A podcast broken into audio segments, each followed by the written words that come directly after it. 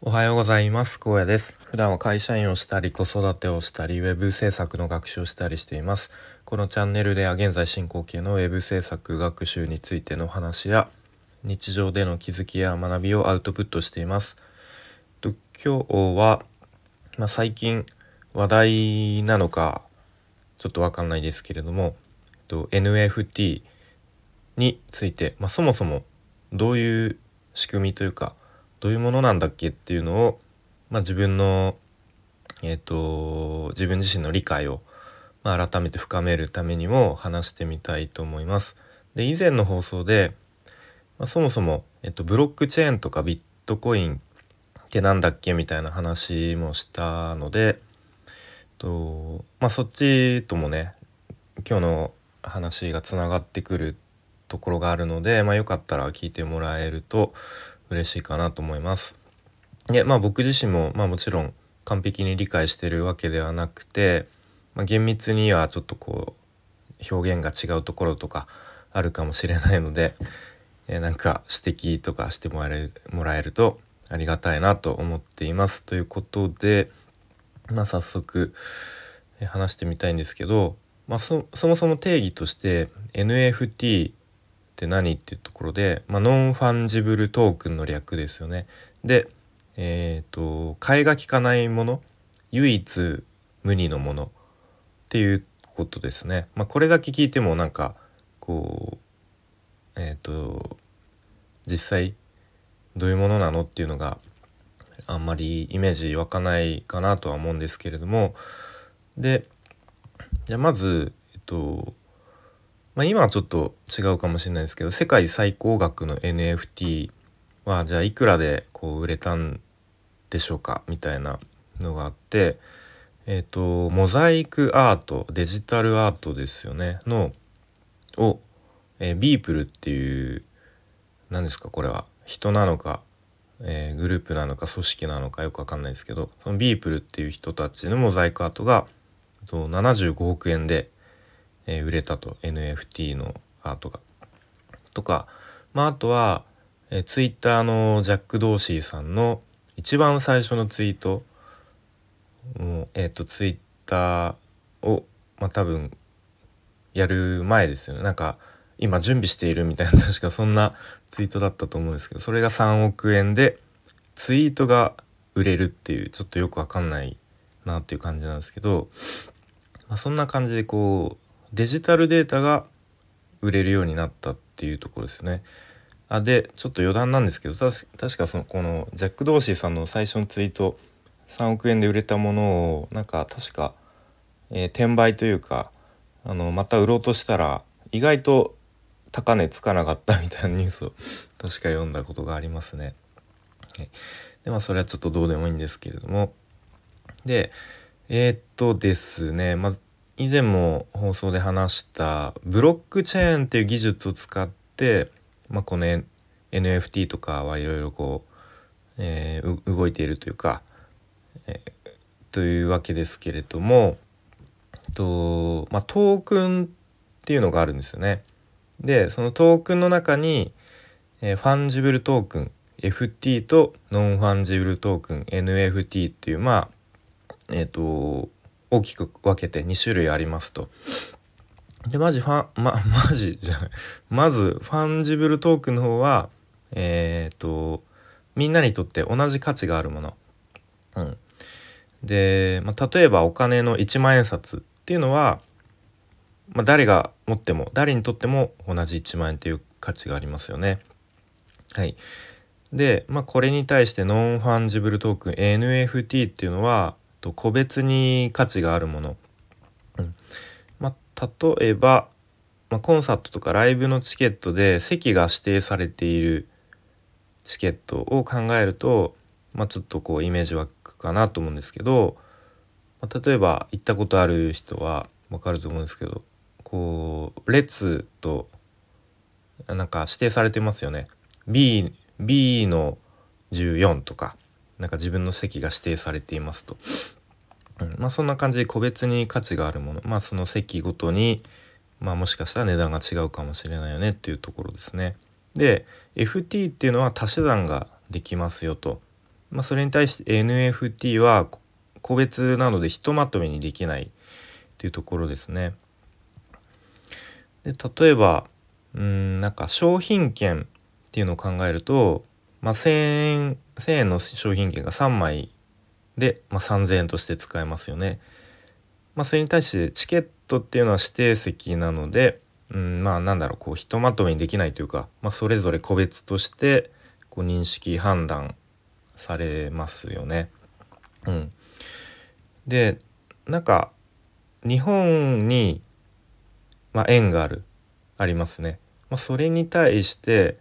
こう各地の各地のっていうか、えーと、商店街っていうのがありますよね。その商店街にはこう商品券っていうのがあってありますよね。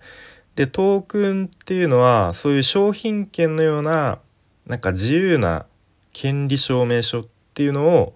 作ることができる、まあ、そんな技術だそうです。ちょっとこの辺からいまいち、うん、難しくなってきますよね。はい、でじゃあえっ、ー、とここで国とか企業を経由しないと証明できなかった権利っていうのがいろいろあると思うんですけど、まあ、どんなものかっていうとちょっと水を飲みます。えっと例えば株とか、えー、証券とかあと選挙権とかあと不動産とか、えー、なんだろう著作権通貨なんかこういうのは国とか企業を、えー、経由しないと、まあ、証明できないというか、まあ、そういうことですよね。こういうのが、えー、ブロックチェーン上で自分が権利を持ってますよっていうのを証明できるようになるということですね。でこういうふうにブロックチェーン上で何かしらの価値を証明しているプログラムのことをトークンと呼ぶそうです。またこの辺も難しいですよね。なので、まあ、トークンっていうのはあのいろんなトークンが考えられますと例えば株トークンとかなんかお金トークンとかなんか音楽トークンとかあとなんか家の鍵トークンっていうのもあのあり得るっていうことが言われてましたね。でとまあよよくっていうかあの企業が発行するポイントってありますよね。うん、まあなんかポイントとか、えーそまあ、いわゆるポイントなんとかポイントとかでそういうのって企業が倒産したりまたそのサービス自体が停止したら、まあ、もちろんなくなってしまうんですけれども、まあ、トークンとして発行されたポイントっていうのは、まあ、企業とは無関係に、ま、ずっと残り続けると、まあ、そういうことですね。でえー、っとですね、まあ、なのでトークンとして、まあ、なんだろうそういうお金お金のプログラムっていうのがあの流通できるようになった。でそれと同時にまあそういうさっき言ったデジタルコンテンツデジタルアートとかまあアートに限らず多分音楽とかもそうですかねそういうデジタルコンテンツを、えー、流通できるようになったっていうのがうんなんか多分すごくこう、えー、発明というかああの新しいえっ、ー、と技術というか、まあ、そういうものなんだろうなっていうふうに思いますね。なので、まあ、結構なんか NFT って NFT イコールなんかデジタルアートみたいなでアートをそのあのめちゃめちゃ高額で売れたとかなんかそれ転売して稼げるみたいな。なんかそういうところにすごくなんかニュースとか見てると見てるとそんな見てないですけどなんかそういうとこにこう目が行きがちなのかなと思うんですけどまあそもそものそういう仕組みとかを考えるとまあ別にデジタルデータデジん？デジタルアートだけじゃないよねっていうことです。なんか多分いろんなものがこれからあのー、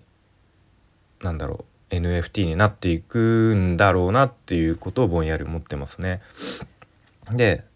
その NFT の思想思想っていうか考え方みたいなものっていうのがと多分その中央集権へのまあなんかアンチみたいな思想があるっていうのをなんか聞いたことがあってでそれっていうのがさっき言ったその企業とか、えー、がなんだろう、えーと、管理しているものはその企業とかやっぱ、えー、まあ、国とかにどうしてもこう大元が大元がいるんでその大元に依存しているっていう形だと思うんですけどその大元がいない大元に依存しないっていうところがすごく大きいのかなと思いますね。で、まあ、今ってもういわゆる GAFA って呼ばれるね世界でめちゃめちゃ大きい力を持った大企業が、まあ、どんどんこう、まあ儲かってるというかもうその人たちその人っていうかその会社だけがもう突出してえー、ダントツにすごく大きい力がもを持ってしまってるけど、まあ、それってどうなの？みたいな、まあ、そういうなんか巨大ななんか中央へのアンチみたいな考え方なのかなっていうふうに思いますね。でこの考え方が、まあ、他にも最近よく聞かれている Web3、Web3.0 とか、まあ、DAO、DAO っていうこうワードにも、まあ、通じる考え方なのかなと思いますね。でまたこの Web3 とか DAO っていうのも、まあ、ちょっと僕自身勉強してまたこちらであのアウトプットして理解を深めていきたいなと思いますのでまたどこかで話ができたらと思います。はい、ということでちょっと今日はなんか自分で話してても難しいなとまだちゃんと理解しきれてないなとは思ったんですけれども、えーと、NFT ってそもそもなんだっけどういうことなんだっけっていうのを話してきました。それでは今日も聞いてくれてありがとうございます。